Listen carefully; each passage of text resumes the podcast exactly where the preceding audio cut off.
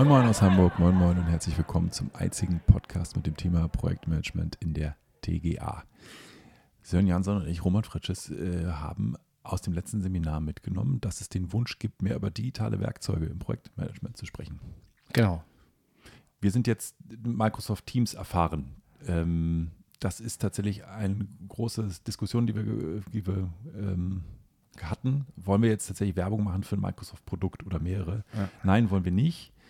Ähm, tatsächlich ist aber so, dass es das Einzige ist, womit wir tatsächlich Tag und Tag und Nacht arbeiten. Und ähm, wir haben beschlossen, deswegen einfach heute über Microsoft Teams zu sprechen und die Einbindung dazu. Genau, und ich glaube auch die meisten Büros arbeiten einfach mit äh, Microsoft-basierten Pro Programmen und haben da nicht so den Drang, andere Software zu benutzen. Und daher, da es, glaube ich, mittlerweile zum Standard-Repertoire äh, von Microsoft gehört, äh, hat jeder Teams und ich will, weiß jetzt keine Zahlen, wie weit das verbreitet ist, aber ich würde meinen, das ist schon Alleinstellungsmerkmal da gäbe. Wahrscheinlich, da nutzt Microsoft die Marktmacht auf jeden Fall. Ne? Ja, na, da ist, ist halt Microsoft halt kein Macht, Fachplaner, der, der, sich mit 10.000 anderen Fachplanern in Deutschland regional und sonst wie in messen muss, sondern tatsächlich einfach äh, quasi ja. Monopol.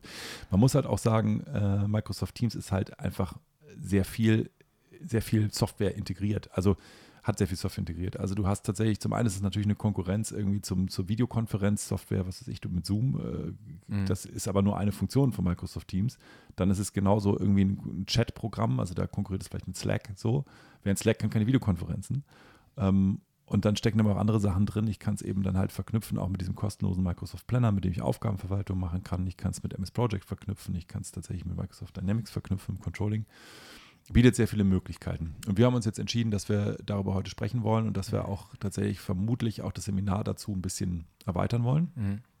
Ähm, digitales Werkzeug fürs Projektmanagement, Microsoft Teams. Also auch ein bisschen erklären zu wollen, die Themen, die wir ja auch schon diskutieren, wie die quasi über Microsoft Teams umgesetzt werden. Also dass der Planner quasi ein Kanban-Board ist. So manchmal fehlt genau. es ja an den einfachsten Dingen, diese zu verstehen und äh, zu, ah, okay, das ist, das ist ja quasi nur die, ne?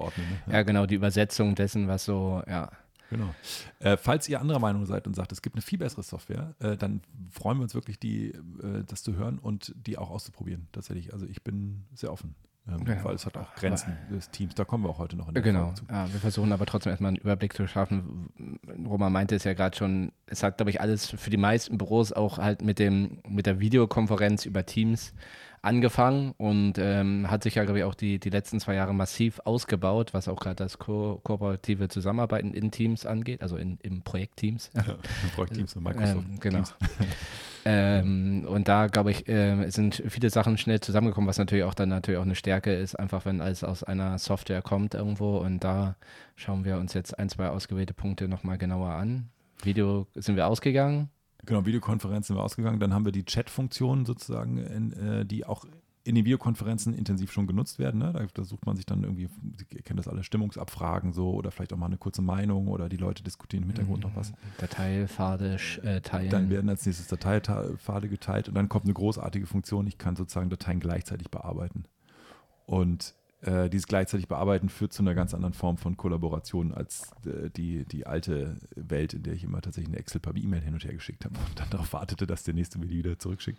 Gerade weil das ja auch büroübergreifend geht. Also ich kann ja, ja. auch, je nachdem natürlich, was die IT-Richtlinien und äh, Securities da sagen, ähm, kann ich ja auch äh, büroübergreifend äh, Dateien freigeben und an denen arbeiten. Also auch dieses eine, eine Quelle, ähm, um nicht äh, unterschiedliche Arbeitsstände zu haben, kann damit gelebt werden. Genau. Also das heißt, die zweite, also ne, die erste Funktion Videokonferenz, dann habe ich die Chat-Funktion, dann habe ich die Funktion Dateien gleichzeitig zu bearbeiten und die Dateiablage eben damit auch zu ja, verbessern und auch die Dateibearbeitung zu verbessern. Allerdings, äh, da kommen wir am Schluss nochmal zu, auch Chaos zu erzeugen im Zweifelsfall. Also ich spreche von Microsoft Teams mal als die Büchse der Pandora. Wenn ich die mal richtig aufmache und richtig das Büro oder das, äh, das Unternehmen damit äh, ausstatte und alle damit anfangen zu arbeiten, dann komme ich da nicht mehr von weg. Weil das ist irgendwie wie jetzt plötzlich ein Auto zu haben, wenn man früher noch gelaufen ist. Ähm, auf der anderen Seite kann es aber auch zu kommunikativer Überforderung führen bei vielen. Das ist ein neuer Kommunikationskanal, ne, ja. den ich dann auch mehrere Kanäle, die ich da plötzlich habe. Und jetzt kommen wir auch schon zum vierten Thema, nämlich dass ich, ich kann äh, eben Teams erstellen und in diesen Teams wiederum Kanäle. Also ich erstelle Personengruppen und diese Gruppen kommunizieren eben auf eine bestimmte Art und Weise in Microsoft Teams. Und dafür, um das, um halt nicht diese Pandora komplett in Chaos außerarten zu lassen, bedarf es eigentlich auch ein gewisses Maß äh, Verständnis dafür, wie mhm. man es nutzt und dann letztendlich auch Nutzungsregeln. Genau, Nutzungsregeln, Moderation und, und einfach auch Richtlinien. So, ne? Genau. Ich glaube, was ich für gerade für Fachplaner ganz spannend finde, habe ich im Inhouse-Seminar auch gemacht, ähm, tatsächlich einfach mal ein Beispiel gezeigt, gezeigt, guck mal, es gibt hier dann zum Beispiel die Fachgruppe Elektroplanung äh, und es gibt eine Projektgruppe Elektroplanung. In der Fachgruppe ähm, sammeln sich äh, in verschiedenen, also erstmal ein Haufen Personen, da sind vielleicht dann irgendwie zwölf äh, Ingenieure und Systemplaner zum Thema Elektroplanung und darunter kann ich dann Kanäle anlegen, kann sagen, so, es gibt jetzt den Kanal ähm, 450 Schwachstrom, es gibt den Kanal 440 Starkstrom, es gibt den Kanal 480 Gebäudeautomation. Und in diesen Kanälen kann ich dann jeweils getrennte Chats machen. Also ich kann da Fachfragen diskutieren, egal ob jemand jetzt dabei ist bei einem Termin oder ob der einfach nur eine Frage da reinstellt und die einfach asynchron, also sozusagen nicht zeitgleich beantwortet und diskutiert werden soll. Und das funktioniert ziemlich gut. Also gerade dieses, ich stelle mal eine Frage, eine Fachfrage, funktioniert bei uns extrem gut. Da kommt sofort eine Rückmeldung, die ersten Leute schreiben, Fragen, Diskussionen gehen los zu bestimmten Themen. Also gerade für fachliche Gruppen finde ich das ganz hervorragend, wenn man tatsächlich versucht, einfach mal eine Fachgruppe aufzumachen, die Leute einzuladen und Kanäle mit Unterthemen, Subthemen sozusagen zu erstellen. Und dann für Projekte ist sozusagen das wiederum so ein Hin und Her. Also wir haben jetzt festgestellt bei uns, ähm, ein großes Projekt mache ich als eigenes Team, sozusagen erstelle ich äh, zusammen. Aber eine Gruppe von kleineren Projekten könnte man als Projektbündel sozusagen einstellen und mhm. sagen, was ist ich, das sind jetzt hier unsere Heizungssanierungsprojekte. Und da kriegt jedes Projekt zum Beispiel einen Kanal nur. Oder vielleicht auch gar nicht, wird zusammengefasst. So. Das sind so Erfahrungen, die wir jetzt aus Microsoft Teams gesammelt haben. Weil wir mhm. in der Gestaltung auch da frei sind. Einfach, also das ist ja wirklich ja. nur, wir kriegen das zur Verfügung gestellt im Endeffekt, dadurch, dass wir es ja gekauft haben und wie wir es dann nutzen, das ist das, was ich wieder immer als Regel meinte. Ich muss halt eine Verständigung haben darüber, wie wir es nutzen wollen. Das heißt, ein, zwei Leute, die sich tiefer damit auseinandersetzen, brauche ich schon. Ähm, aber dann, dann ist man da ja letztendlich frei dann ist man relativ frei. Und das ist aber auch das Problem. Das führt nämlich dazu, dass sich alle damit beschäftigen, wie ist eigentlich unsere Firma äh, strukturiert und in welcher Struktur lege ich jetzt Kommunikationsstrukturen in Microsoft Teams an. Mhm. Das ist total eng miteinander verknüpft. Und wenn man merkt, dass die Firmenstruktur entweder nicht definiert ist oder vielleicht gar nicht mehr so richtig funktioniert, weil sie irgendwie zu starr ist oder so, weil irgendwie Abteilungen da sind, die vielleicht inhaltlich gar nicht so richtig passen. Oder, oder dass, wie sagt man schön, informelle Strukturen irgendwie dominanter sind als formelle. Mhm. Also was ich, es gibt da vielleicht eine Abteilung Sanitär, aber eigentlich passiert da gar nicht viel, weil die Leute planen lieber zusammen im Projekt bezogen ähm, dann spiegelt sich das plötzlich auch in, in, Teams wieder. Dann erkennst du sofort das Chaos. So, also, ne? also dieser dann, Übergang halt auch, oder wenn man gerade äh, das versucht, auch komplett alles in Teams reinzupacken, sage ich mal, dann, dann bedarf es da schon auch einer gewissen Zeit einfach äh, Prozesse sich einzuspielen, diese kennenzulernen, zu prüfen, wie, wie die funktionieren halt auch und äh, dann gegebenenfalls auch anzupassen. Ja. Also dieses alles auf einmal, wir machen jetzt in Teams nur noch, äh, wird wie immer nicht funktionieren, sondern vielleicht mit einem kleinen Projekt anfangen und nur die eine Funktion genau. zu testen. Ähm, genau, man kann ja auch genau. letztendlich auch äh, die Teams Struktur, die man sich aufbaut, kann man, damit man ja noch ein bisschen alte Welt hat, auch wieder mit den Internet Explorer synchronisieren, um da die klassischen Ordnerstrukturen wieder abbilden zu können. Also auch die Möglichkeit gibt es, ähm, aber auch da muss man ja wissen letztendlich, wie das vonstatten geht. Genau, muss wissen, wie es funktioniert. Ja, aber interessant, also tatsächlich, wenn ich Chaos erlebe in, in einer Teamstruktur, in Teams, dann hängt das auch oft mit organisatorischen Themen zusammen, die das ganze Büro mhm. betreffen. Ne? Also liebe Geschäftsführer oder Gesellschafter, überlegt euch erstmal, habt ihr jetzt euer Unternehmen eigentlich sauber strukturiert? Und das sind die wenigsten Unternehmen sind komplett sauber strukturiert und bilden genau die Arbeitsprozesse ab, die sie tatsächlich jeden Tag äh, erledigen äh, mit ihren formellen Strukturen. Und als nächstes dann könnt ihr denn diese formellen Strukturen jetzt übersetzen. Oder ihr übersetzt einfach die formellen Strukturen in Microsoft Teams, sagt Abteilung ABCD, die kriegen jetzt ein eigenes Team und mit Unterkanälen. Ähm, und dann werdet ihr später in der Kommunikation feststellen, wo denn euer Unternehmensstruktur noch nicht funktioniert. Verbesserungsbedürftig ist. Ja. Genau. Ja, also soweit zur, zur Strukturempfehlung. Äh, tatsächlich werden wir das auch sehr konkret, glaube ich, machen, damit einfach nicht, nicht nur so ein Ge Ge Gewaber, Gelaber da entsteht, sondern einfach mal wirklich Beispiele zeigen und genau. Ähm, und dann eine weitere Funktion, die, die, fünfte sozusagen Sache, die wir ganz wichtig finden, sind Integrationen. Da zeig, zeigen sich aber auch die Grenzen von Microsoft Teams. Eine Integration heißt, ich kann zum Beispiel Microsoft Planner, also ein Kanban, mhm in eine Teams-Gruppe mit reinnehmen, als Kanal oder in dem Kanal sozusagen eine eigene, einen Planner-Reiter noch mit einfügen. Dann hat das Team ein eigenes Kanban. Genau, und in dem kann man, wenn ja entsprechend dann die Aufgaben verteilt, den Personen zugewiesen. Und auch hier brauche ich ja dann äh, klare Regeln der Anwendung. Also wenn ich eine Aufgabe reinschreibe und die beispielsweise auch gleich allen zuweise, weil sie es irgendwo alle betrifft, äh, dann wird es wahrscheinlich niemand machen, weil sich auch da dann niemand dafür verantwortlich führt.